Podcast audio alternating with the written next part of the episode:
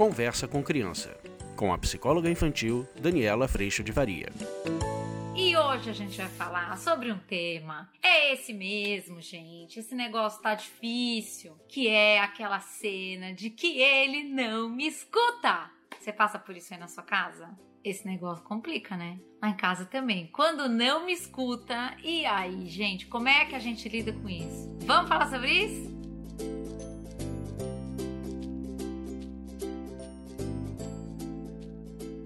Ei, galera, esse negócio fica difícil, né? Vai dando um nervoso. Você sente isso aí no seu coração? Ai, gente, vai dando um negócio. Mas aí vem uma sequência de coisas que a gente precisa falar a respeito. Então vamos imaginar que você tá aí nessa cena que você fala, você fala, você fala, você fala e ele não te escuta. A gente pode estar tá caindo em algumas armadilhas e eu quero trazer isso para vocês aqui pra gente poder cuidar disso.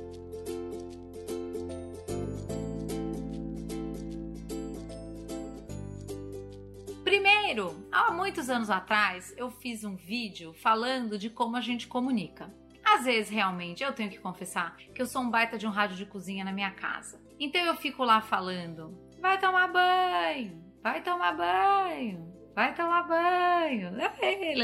Fica aquele negócio falando: vai tomar banho, vem jantar, vem jantar, o jantar está pronto, bebê. Já viveu isso? Só que a minha comunicação está muito ineficiente, é isso que eu tratei há muitos anos nesse vídeo, do quanto é muito diferente de eu chegar aqui na sua cara e falar: escuta, hora de tomar banho. Deu aí, vamos lá. Ou daqui cinco minutos, a hora que acabar isso aqui, você vai tomar banho. Pode ser da forma como você achar melhor, mas eu vou até lá e eu comunico com toda a clareza, ao invés de ficar nesse barulhão aqui no fundo. Isso a gente já colocou no vídeo lá atrás. Mas hoje eu quero convidar você para perceber de que lugar que a gente está falando. Isso é muito importante. Por quê? Porque a nossa tendência é a gente querer tudo sob controle, eu querer controlar todos esses corpinhos que andam pela casa.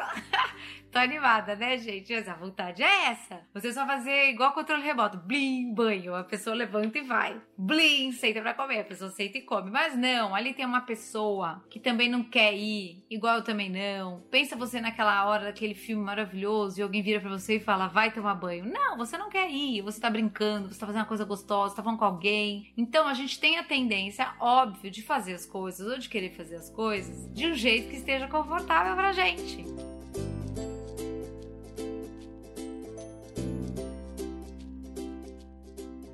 E as crianças vão ganhando esse espaço, vão ganhando esse espaço. E quanto mais elas ganham esse espaço, mais a gente pode cair nessa armadilha que é o querer garantir que você tome banho. Mas quem cuida do seu banho, quem cuida da sua lição, quem cuida de você escovar o dente, quem cuida de você de tudo isso sou eu. Então eu vou me tornando cada vez mais necessário ou mais desnecessário. Sabe o que acontece? A gente vai se tornando cada vez mais necessário. Porque na cabeça da criança, assim como na minha, assim como na sua, quando alguém tomou para cuidar de um assunto, você cuida mais ou você se descuida? Eu me descuido. Pensa o seguinte, aquela cena. Tava fazendo muita faxina agora em casa, terças e sextas. Eu deixei uma manhã, liga, faz a faxina, limpa tudo, lava toda a roupa, lalali, laliló. Aí, graças a Deus, a Ana pôde voltar, porque as coisas abriram aqui. E ela está vindo duas vezes por semana fazer a faxina dela. Pensa, Gente, eu limpei o básico, assim, continuo limpando a bancada, continuo fazendo as coisas, o que suja, limpa tal. Mas pensa se eu peguei aquele aspirador, se eu fiz aquela faxina pesada. Não fiz mais. Por que não? Porque tem alguém cuidando disso para mim. Então eu me descuido de como eu tava cuidando. Eu não cuido da mesma maneira. Seres humanos funcionam assim. Se alguém tá pensando aquilo para você, se alguém tá fazendo aquilo para você, a tua tendência é fazer menos. Então, uma das armadilhas é a gente garantir a tua escovação de dente. Eu garanto você pentear o cabelo, eu garanto você tomar banho. E é muito diferente da gente chamar as crianças para responsabilidade, da gente construir então essa rotina, criar consequências para quando a rotina se cumpre, quando a rotina não se cumpre, criar consequências com as crianças. Do tipo, o que, que você acha que é justo acontecer quando você se embola lá na televisão e não cumpre o horário do banho? Vamos combinar que no dia seguinte você tá sem televisão?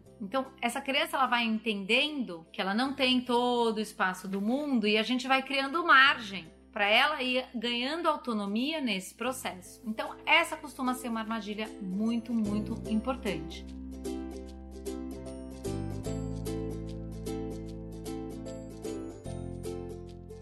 próximas armadilhas ou as próximas posturas que eu queria trazer de reflexão para você são reações que acontecem no nosso coração quando essa criança não escuta. Então eu vou falar de duas reações muito comuns e depois eu vou falar para vocês de qual é a postura que a gente pode ter ao invés dessas reações para realmente a gente sair dessa história da criança não escuta. Isso, gente, a gente aprofunda muito lá no curso online. A gente se encontra três vezes por semana no grupo de pais e mães, duas vezes por semana no grupo de profissionais que querem aprender ou trocar, principalmente, como eu penso tudo isso no processo de educação. E eu vou adorar ter você comigo. Mas vamos lá. Primeira reação que a gente toma quando alguém não responde a uma fala, quando alguém faz de conta que não escuta ou não escutou mesmo, tá abduzido lá no, na televisão, no filme, no que quer que seja, na brincadeira. A nossa primeira reação muito ineficaz é a gente tomar pro pessoal. Não é pessoal. Eu, quando eu tô assistindo uma série muito boa e alguém fala comigo, eu não consigo dar atenção. Não é pessoal, mas eu tô realmente abduzida. Você talvez passe pela mesma situação em algumas situações, mas não é pessoal. E não é uma falta de respeito, apesar da pessoa se sentir desrespeitada, percebe? Mas não é pessoal. Então, essa criança que está lá, sentada, jogando um jogo de tabuleiro, e você fala, vai tomar banho e ela não ouve, isso não é pessoal com você, ou seja, isso não é um ataque pessoal, isso não é uma ofensa pessoal. E aí a gente vai para a segunda reação. Não tire conclusões, porque ele não tá nem aí, porque ele nunca me ouve, ou ele sempre fica lá, ou ele nunca me atende, ou ele não se importa comigo, ou ele não me respeita. Ele não, nanana. não é verdade, gente. Isso é uma conclusão que a gente tira frente à frustração que a gente tá de ser desconsiderado. E é óbvio que é ruim ser desconsiderado e a gente precisa fazer alguma coisa a respeito. Mas o fazer a respeito não é julgar o outro, botar o outro lá sem saída, porque isso também não vai reverter em consideração. Não vai. A criança vai olhar para você e vai falar: Não, mas eu, eu, te respeito. Eu já te vi a Malu falando isso pra mim assim. Não, mãe, eu te respeito. Não, respeita não. Mas aí você para pra pensar: Não, ela sempre me desrespeita? Não. Eu me sinto desrespeitada em algumas situações, me sinto. Mas isso quer dizer que ela não me respeita? Não, não quer dizer. Ela me respeita, mas nessas situações ela não tá me considerando. Mas talvez isso não seja proposital. Então a minha conclusão afasta muito mais a gente do que aproxima.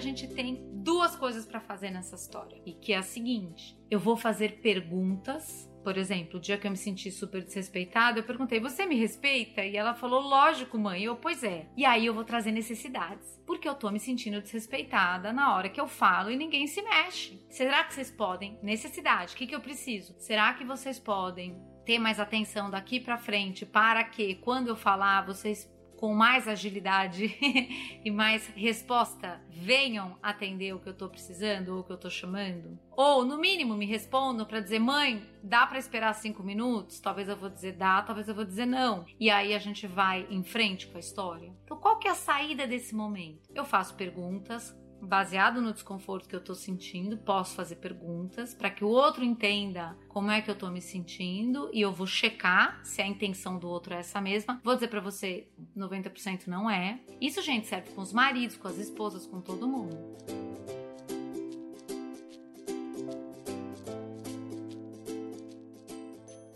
E também posso trazer para o outro qual é a minha necessidade frente ao desconforto queimante que vem dentro do peito. Veio uma irritação enorme, mas aí a tua tendência na irritação é: eu tento controlar a toda isso, normalmente julgo e tomo como pessoal. É super desafiador fazer isso, gente. Não é sempre que você consegue. Às vezes você não vai conseguir. Vai lá jogar sua bomba, sua granada em cima do outro. Você pode pedir perdão da sua granada, do como você falou. Mas é muito bom a gente reafirmar o que você precisa. Eu falei de um jeito horroroso com você, mas eu preciso que vocês respeitem quando eu chamo, porque eu passei tanto tempo aqui cozinhando e a comida tá esfriando e esse momento é um momento importante para mim. Vocês podem cuidar disso? A gente ainda pode entrar com ou você, com mostrar para as crianças crianças que têm consequência essa não escuta. Então, se você começa a entender que, por exemplo, a criança está realmente muito aturdida, muito mergulhada num processo eletrônico que está tirando ela de todas as obrigações, talvez valha a pena colocar um limite. Talvez valha a pena falar para ela, olha, ou você cumpre esse horário que a gente está combinando aqui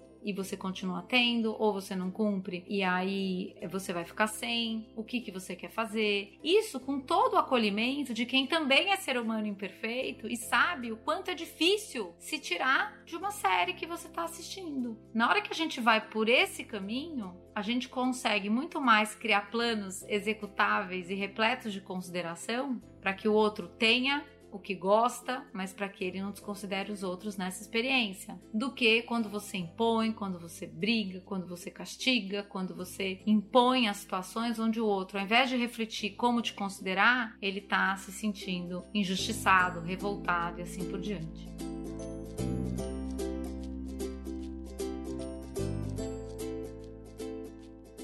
Então, nessa escuta, nós falamos de alguns pontos. Primeiro, evite rádio de cozinha. Evite tirar conclusões. Evite tomar como pessoal. Não é.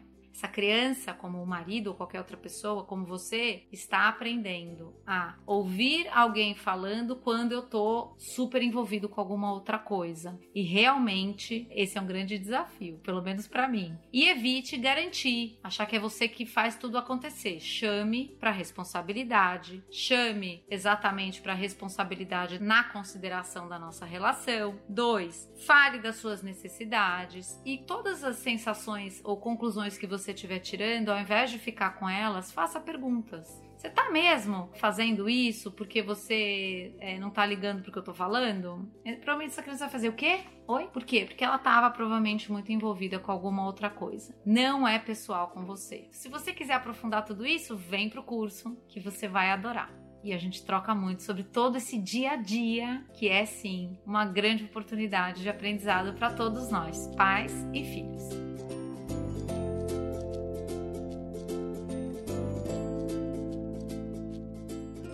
Eu agradeço muito a Deus no meu coração por toda a paz e toda a tranquilidade no meu dia a dia e agradeço muito a tua presença aqui. Seguimos aprendendo juntos. Um beijo, fica com Deus. Tchau. Você acabou de ouvir Conversa com Criança, com a psicóloga infantil Daniela Freixo de Faria. Mande seu e-mail para conversa@danielafaria.com.br.